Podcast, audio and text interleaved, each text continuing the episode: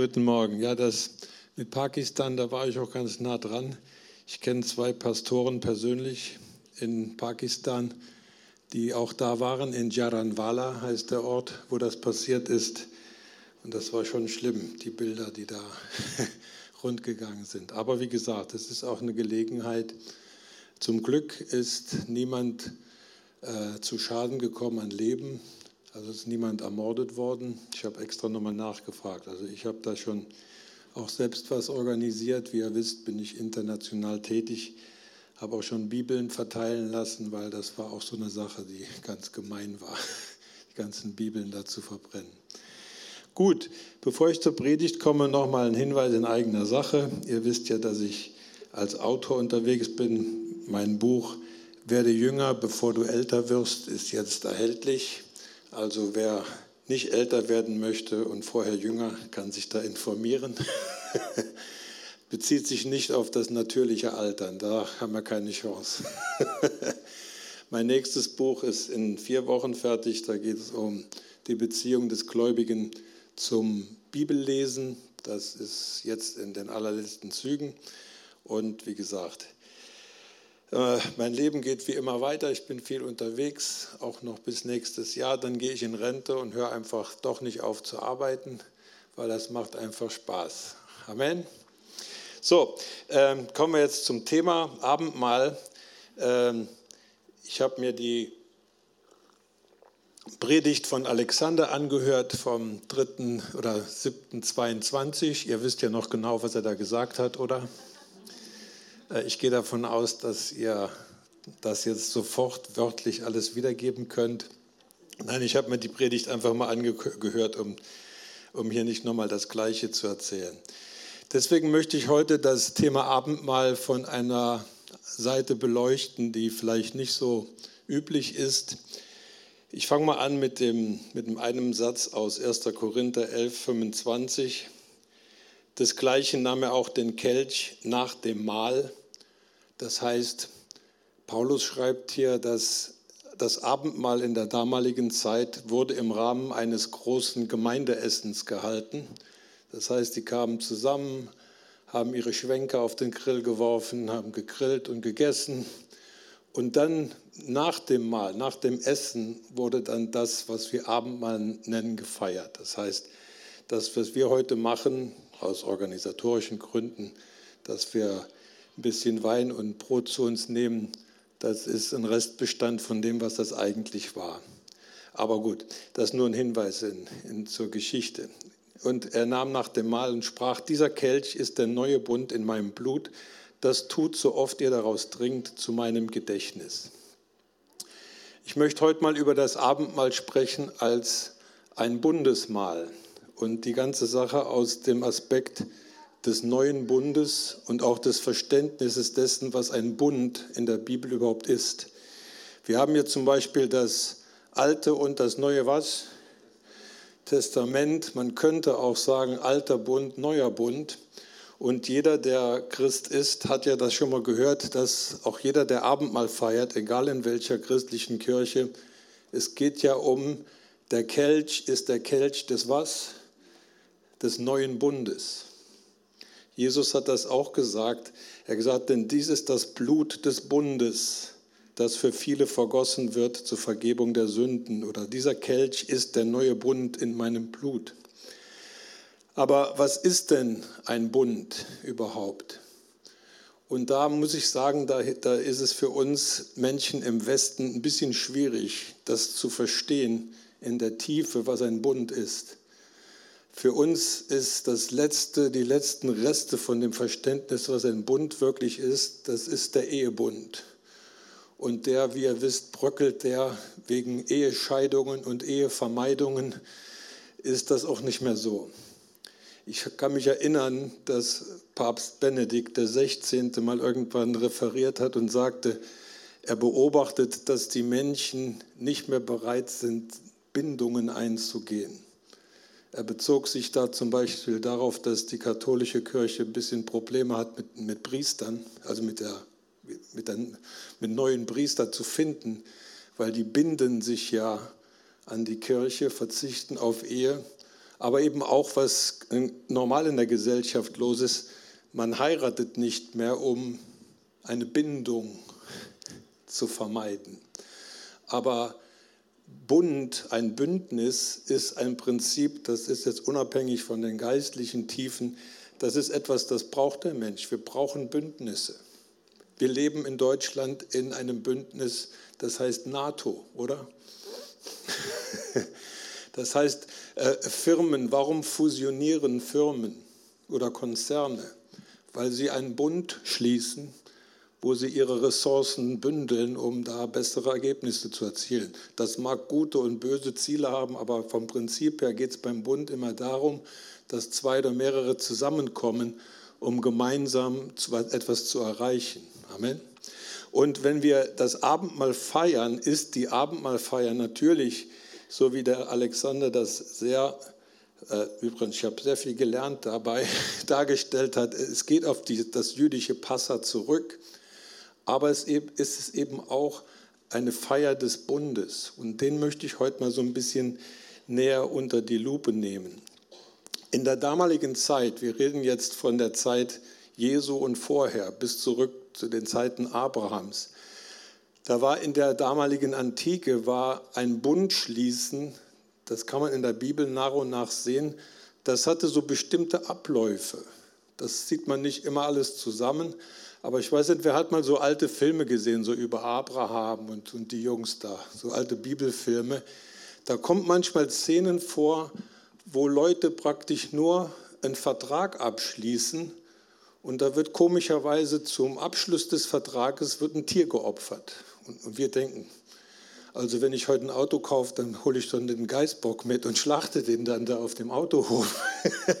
Aber wir müssen verstehen, dass ein, das Bundesverständnis in der Antike oder in der Bibel besser gesagt war folgendes. Und das ist etwas, was uns eher fremd ist.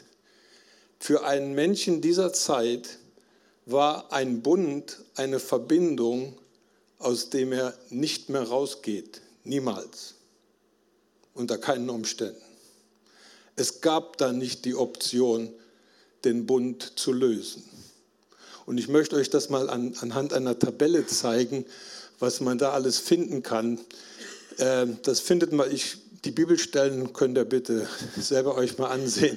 Ich erwähne es nur. Wenn zwei Personen zusammenkamen und einen Bund schlossen, egal worum es da ging, es ging immer darum, zwei kommen zusammen, um entweder ein Ziel zu erreichen, was man alleine nicht schaffen könnte, oder? Was ist der Ehebund? Mann und Frau kommen zusammen, um eine Familie zu gründen. Warum? Weil keiner allein das hinkriegt, oder? Richtig? Das heißt, in einem Bund geht es immer darum, etwas zu schaffen, was man besser mit zwei oder mehreren erreicht als allein. Richtig? Und deswegen will Gott ja auch einen Bund mit uns schließen, weil Gott, der hat jetzt keine Probleme, irgendwas zu erreichen, aber er will uns helfen, was zu erreichen, was wir definitiv alleine nicht hinkriegen. Amen.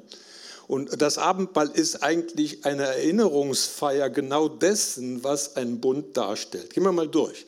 Wenn zwei also sagten, also sagen wir zum Beispiel, ich nehme mal jetzt hier einen Alexander, wenn Alexander Tyrow und Hans-Klaus Even einen Bund schließen, unter anderem, die Reihenfolge ist unerheblich, dann wurden die Gewänder getauscht. Das heißt, ich ziehe meine Jacke aus, gebe sie dem Alexander und ich kriege seine. Er hat kein Problem, ich muss mich in seine reinpressen, aber das ist ja egal. Ein Austausch von Gewändern. Ihr seht das in dem Fall von der, dem Bund zwischen David und Jonathan, dem Sohn von Saul. Dann tauschte man die Waffen. Das heißt, der Alexander gibt mir seine alte Kalaschnikow und er kriegt meine egal was. Also mein Bogen und ich krieg sein Schwert. Dann wurde ausgetauscht, dann fügte man den Namen des anderen zu seinem Namen hinzu. Also Alexander heißt nach dem Bundesschluss nicht mehr Alexander Tyrow, sondern er heißt Alexander Tyrow Even und ich heiße Hans Klaus Even Tyrow. Ihr seht das zum Beispiel bei Gott und Abraham. Abraham hieß ja vorher wie? Abram. Ja? Und äh, Dann schließt Gott einen Bund mit ihm in 1. Äh, Mose 17 und er sagt, du sollst nicht mehr Abraham heißen, sondern Abraham. Das heißt, weil sie einen Bund schließen, ändert sich der Name. Der, das H, im Hebräischen kann man das gar nicht aussprechen, das H aus Yahweh wird in Abraham hineingeführt, sodass er Abraham heißt.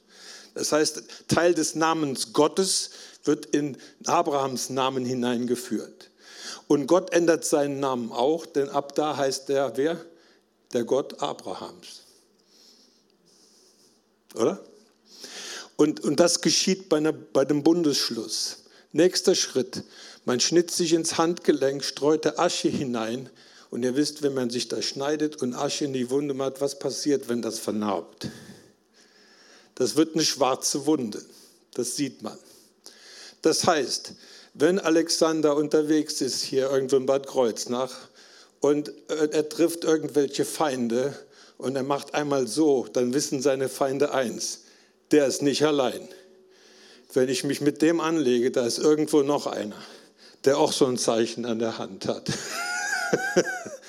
Das heißt, es war das Bundeszeichen und deswegen wurde Jesus auch nicht geköpft oder sonst wie hingerichtet, sondern Jesus trägt was am Handgelenk oder an der Hand? Ein Bundeszeichen, die Nägel weil Jesus damit sagt, ich bin auch nicht allein. Ich habe noch eine Kirche. Wir haben jetzt zum Glück, brauchen wir uns nicht mehr zu ritzen, aber vom Prinzip her ist das das, was hier passiert ist.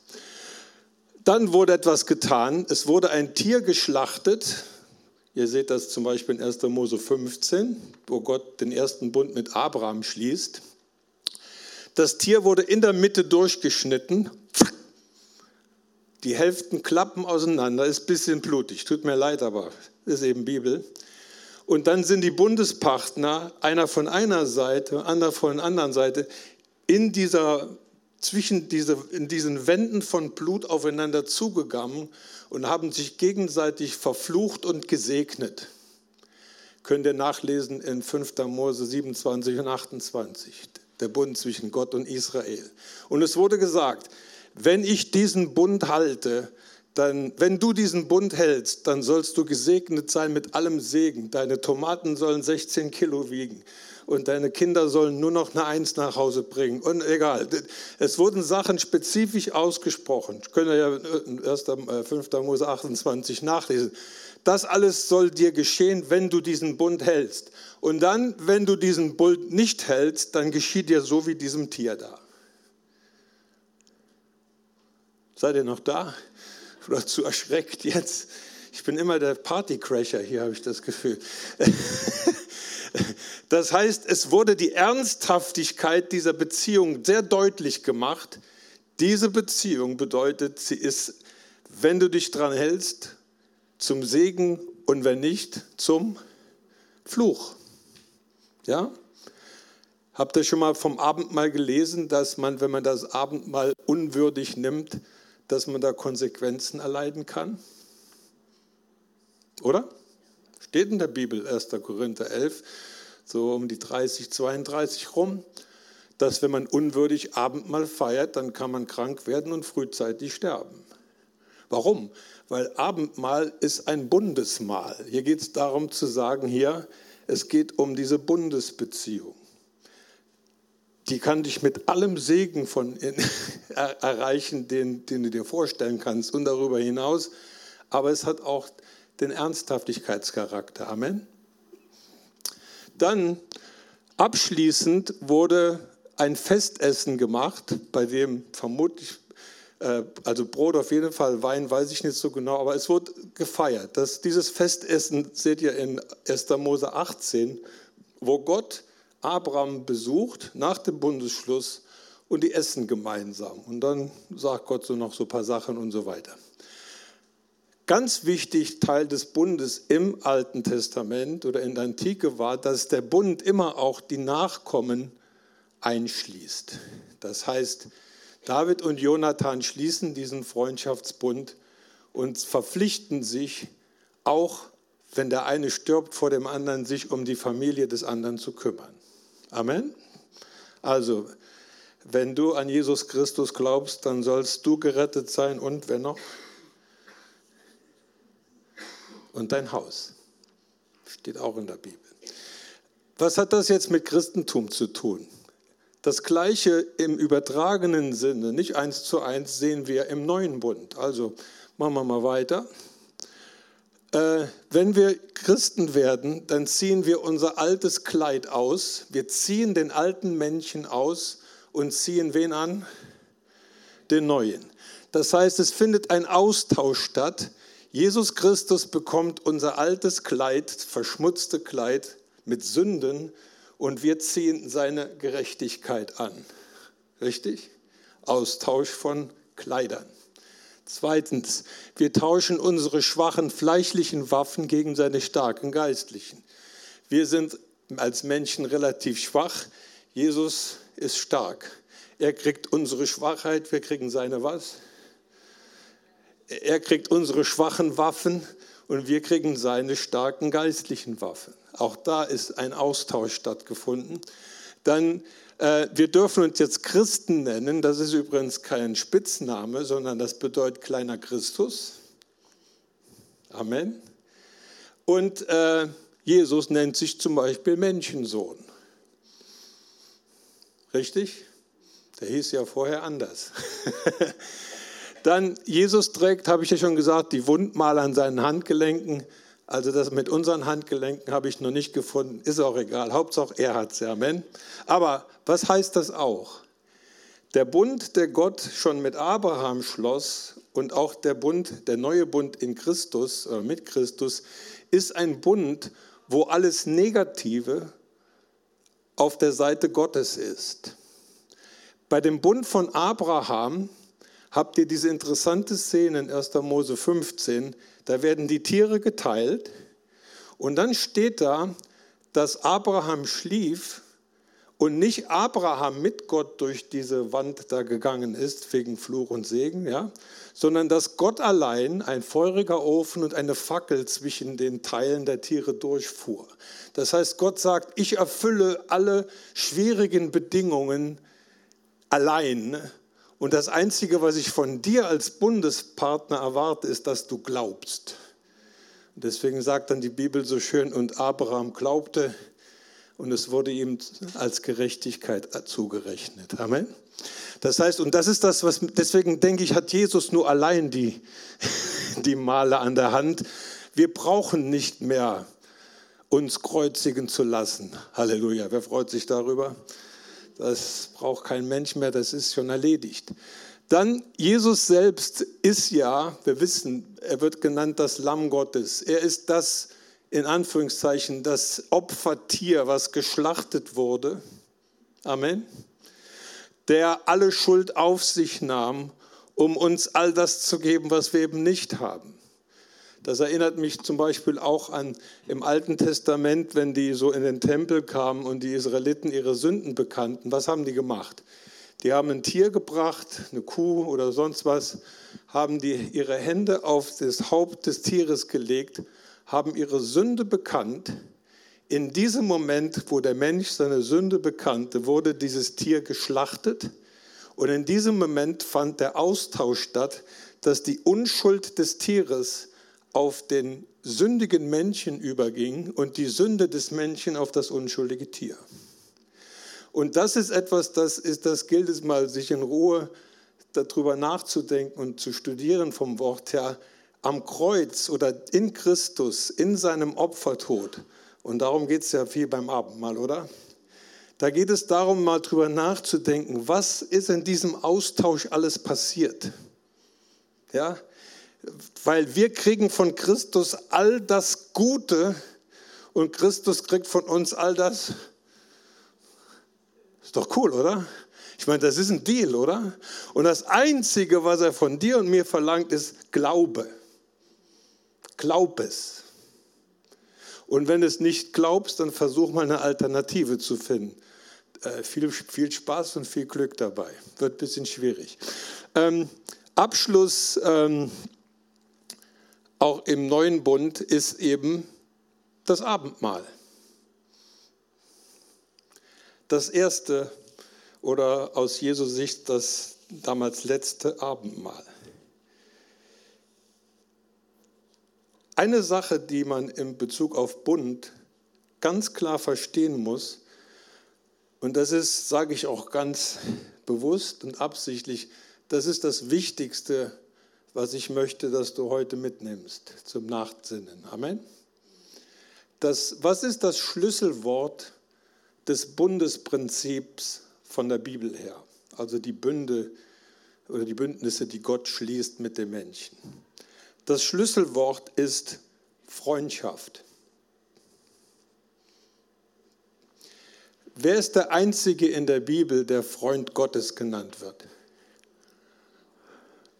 Abraham und das dreimal. Abraham wurde Freund Gottes genannt. Man sieht die, den Freundschaftsaspekt eines Bundes, sieht man besonders in der Beziehung zwischen König David und Jonathan, den Sohn von Saul, dem vorigen König. Ihr seht, wie innig die miteinander verbunden waren. Die haben einen Bund geschlossen, gegenseitig auf sich aufzupassen und sich den Rücken frei zu halten. Und äh, man sieht, sie haben eine richtig tiefe Zuneigung und Liebe zueinander entwickelt, weil sie einen Bund geschlossen hatten, weil sie diesen ganzen Austausch da gemacht hatten mit Waffen, mit hin und her und so weiter. Und das ist etwas, was für uns ganz wichtig ist zu verstehen. Jesus ruft dich in eine Freundschaftsbeziehung hinein, weil das der Schlüssel des Bundes ist. Was sagt Jesus im Rahmen der letzten Abendmahlfeier mit seinen Jüngern? Unter anderem. Ich lese euch das vor. Ich sage euch hinfort, dass ihr nicht, dass ihr Knechte seid, denn ein Knecht weiß nicht, was sein Herr tut. Euch aber habe ich gesagt, dass ihr was seid? Freunde. Denn alles, was ich vom Vater gehört habe, habe ich euch kundgetan. Können wir das sehen, dass Jesus mit uns eine Freundschaftsbeziehung eingeht?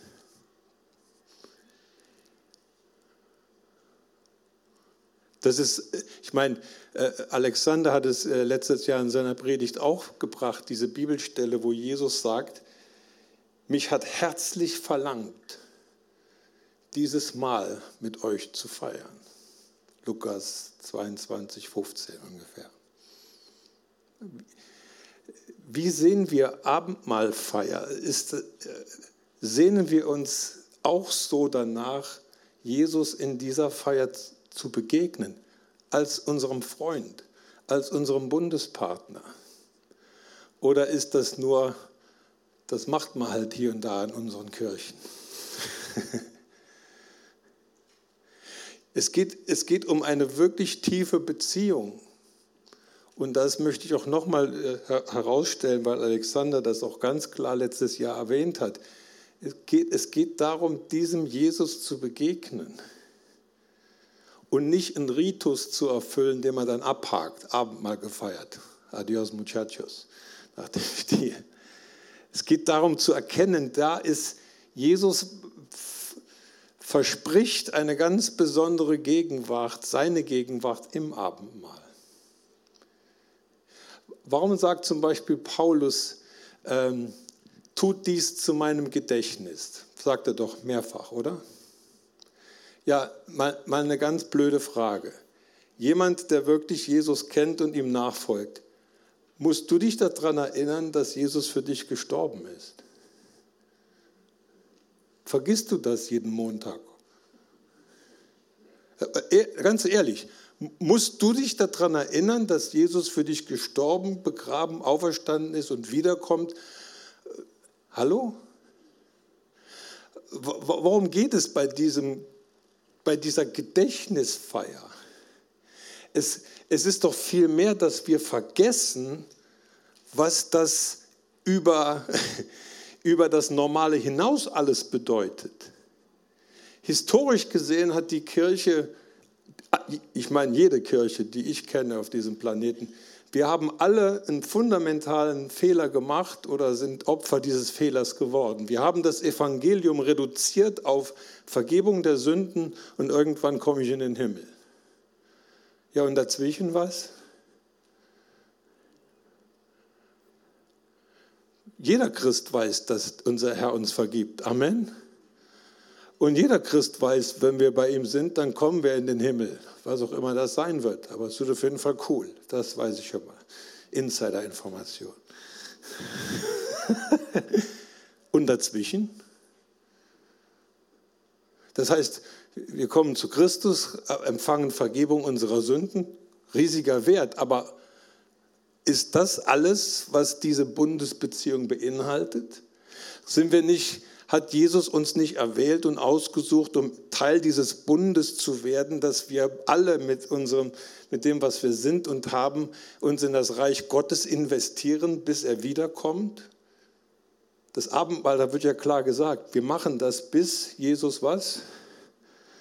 Bis er wiederkommt. Aber bis dahin gilt doch was? Es gilt, diese Beziehung zu kultivieren. Es gilt, es gilt doch, da hineinzukommen, dass Christsein viel mehr ist als Vergebung der Sünden und irgendwann in dem Himmel zu landen. Christsein ist doch Christus jetzt zu leben. Heute und sogar für die Fanatiker montags. Amen.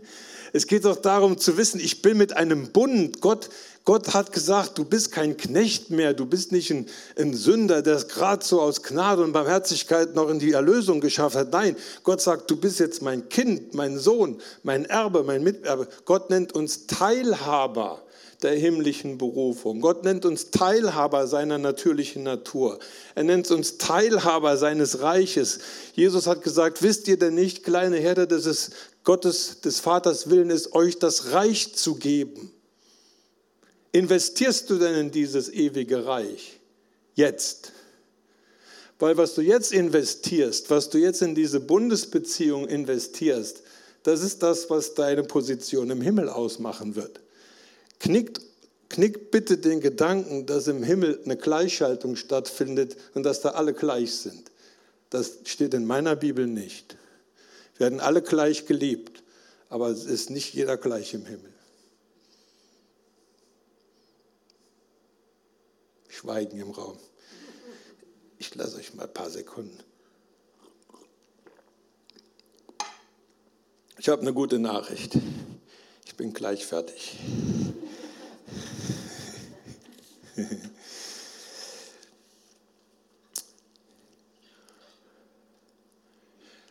Ich denke, es ist ein Vorschlag.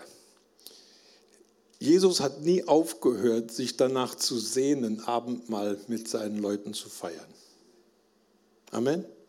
Er hat es gesagt beim ersten und er sagt es 60 Jahre später durch Johannes, wo er dann der Gemeinde in Laodicea schreiben lässt, siehe, ich stehe vor der Tür und klopfe an, wenn jemand meine Stimme hören wird und die Tür auftun, zu dem werde ich hineingehen und das Abendmahl mit ihm halten und er mit mir. Und das ist ein Vers an Christen gerichtet, an Gemeinde gerichtet. Sehnen wir uns, wollen wir Jesus in unser Leben lassen oder missbrauchen wir das Evangelium nur, dass es uns gut geht? Sind wir in einer Bundesbeziehung? Dienen wir dem gleichen Ziel mit unserem Leben, wie es Jesus tut bis jetzt? Amen. Frage verstanden? Hallo? Ich gucke mal gerade. Gut. Nicky Gamble, der, der, der Autor des Alpha-Kurses, schreibt in seinem Buch, und manchmal muss man das Rad nicht neu erfinden, aber ich finde, das ist einfach sehr hilfreich, zum Schluss nochmal kurz das Abendmahl zu erklären. In seinem Buch Fragen an das Leben spricht er über vier Richtungen, in die die Gemeinde blickt wenn sie das Abendmahl feiert oder blicken sollte. Wir blicken zurück auf das perfekte Opfer Jesu natürlich. Amen. Wir blicken zurück, weil dieses Opfer hat es ermöglicht, dass wir jetzt mit Gott in einer Bundesbeziehung leben dürfen. Amen. Wir blicken auf unsere christliche Familie um, um uns herum, weil wir eine Bundesgemeinschaft sind und nicht eine Zusammenführung von Individualisten, wo jeder macht, was er will. Amen. Wir sind alle im gleichen Boot und das Schiff heißt Gemeinde. Amen. Du bist, wir sind alle in der Arche Noah. Oder wie du es, wie du es nennen möchtest. Äh, du kannst entscheiden, da rauszugehen und allein zu schwimmen. Viel Spaß. Deswegen sagt, sagt ja auch vor allen Dingen die katholische Kirche etwas sehr Wahres. Nulla salus extra ecclesiam. Es gibt kein Heil außerhalb der Kirche. Das glaube ich auch. Es gibt eine Kirche und außerhalb dieser Kirche, die dieses Schiff und diese Arche ist, da kannst du versuchen, dich zu retten, aber du wirst untergehen ohne Jesus Christus. Aber er sagt ja, komm, komm ins Boot. aber wer ins Boot kommt, der hat aber auch eine Verantwortung auf dem Boot. Es ist kein Kreuzfahrtsschiff, Leute.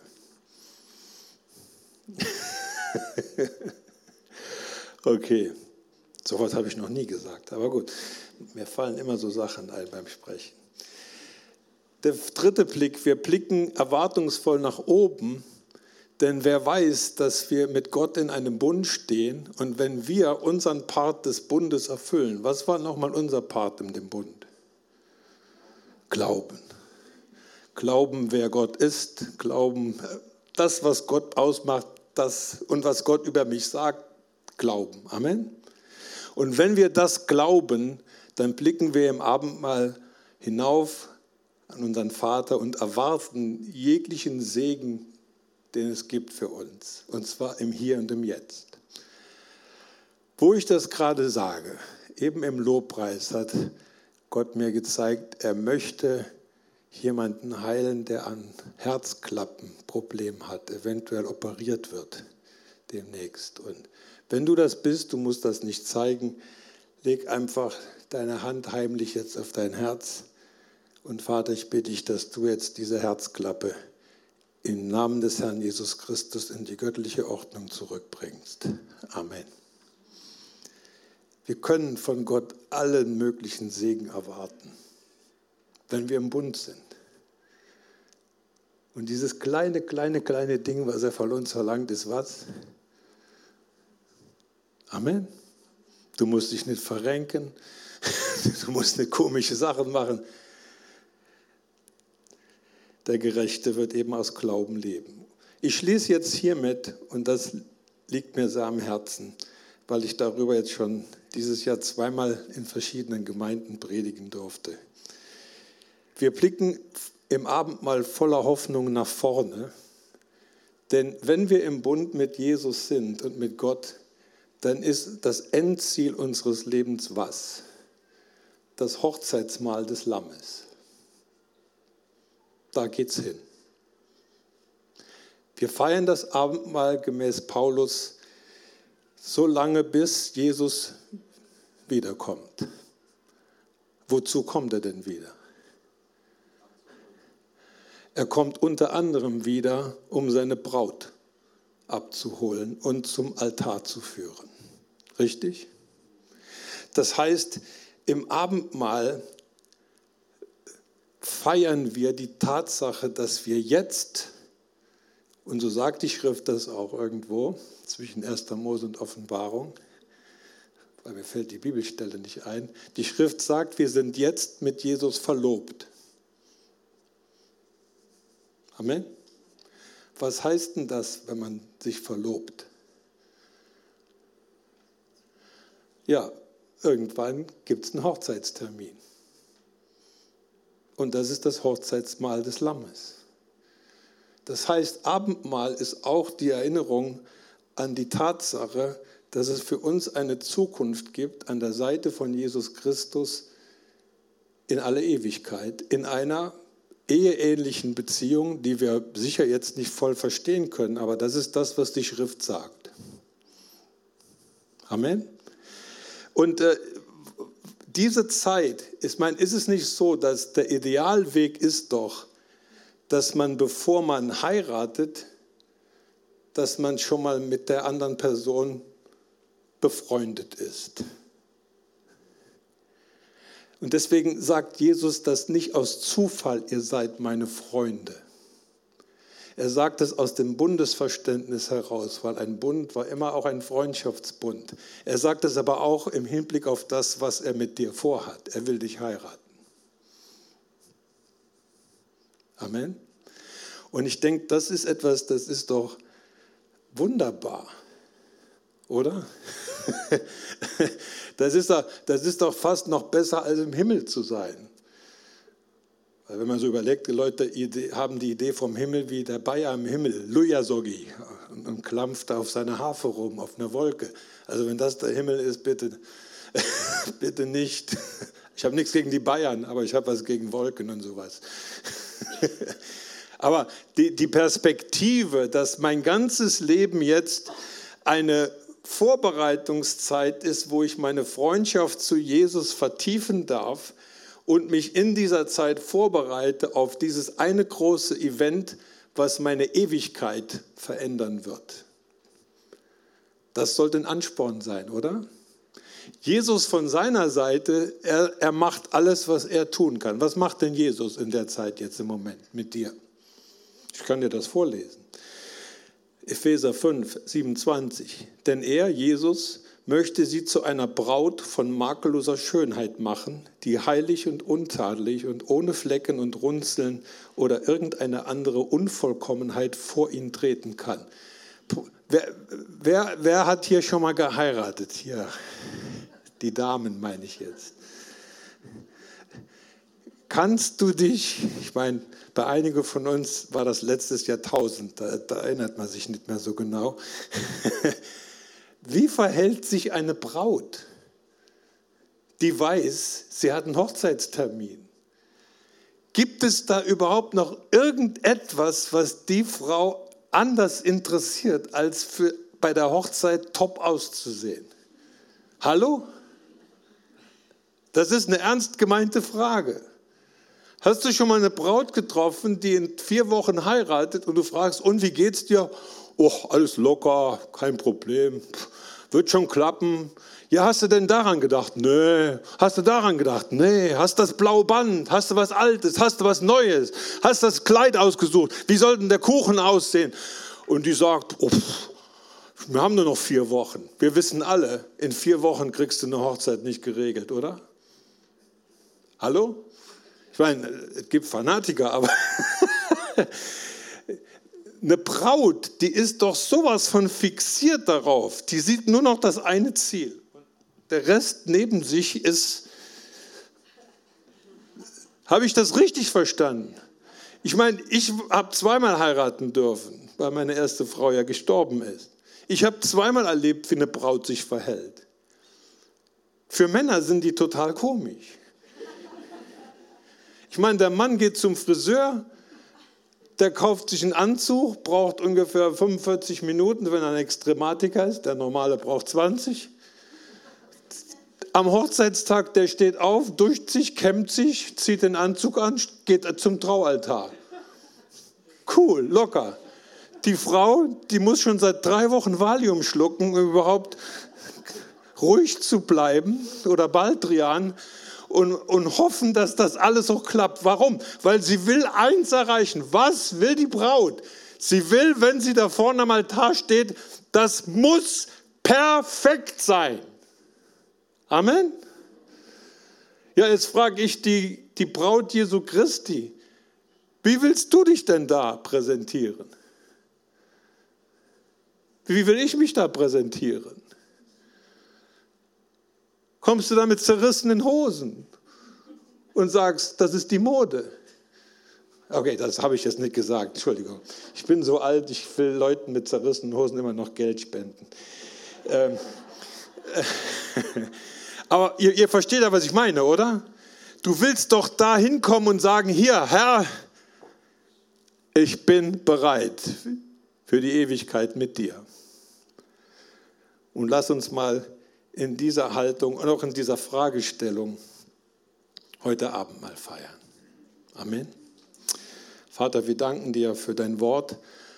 Und wir danken dir, Vater, dass du entschieden hast, diesen wunderbaren Bund mit uns zu schließen in dem Blut Jesu.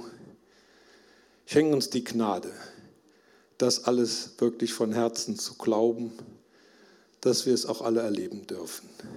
In Jesu Namen danke, Vater. Amen. Amen.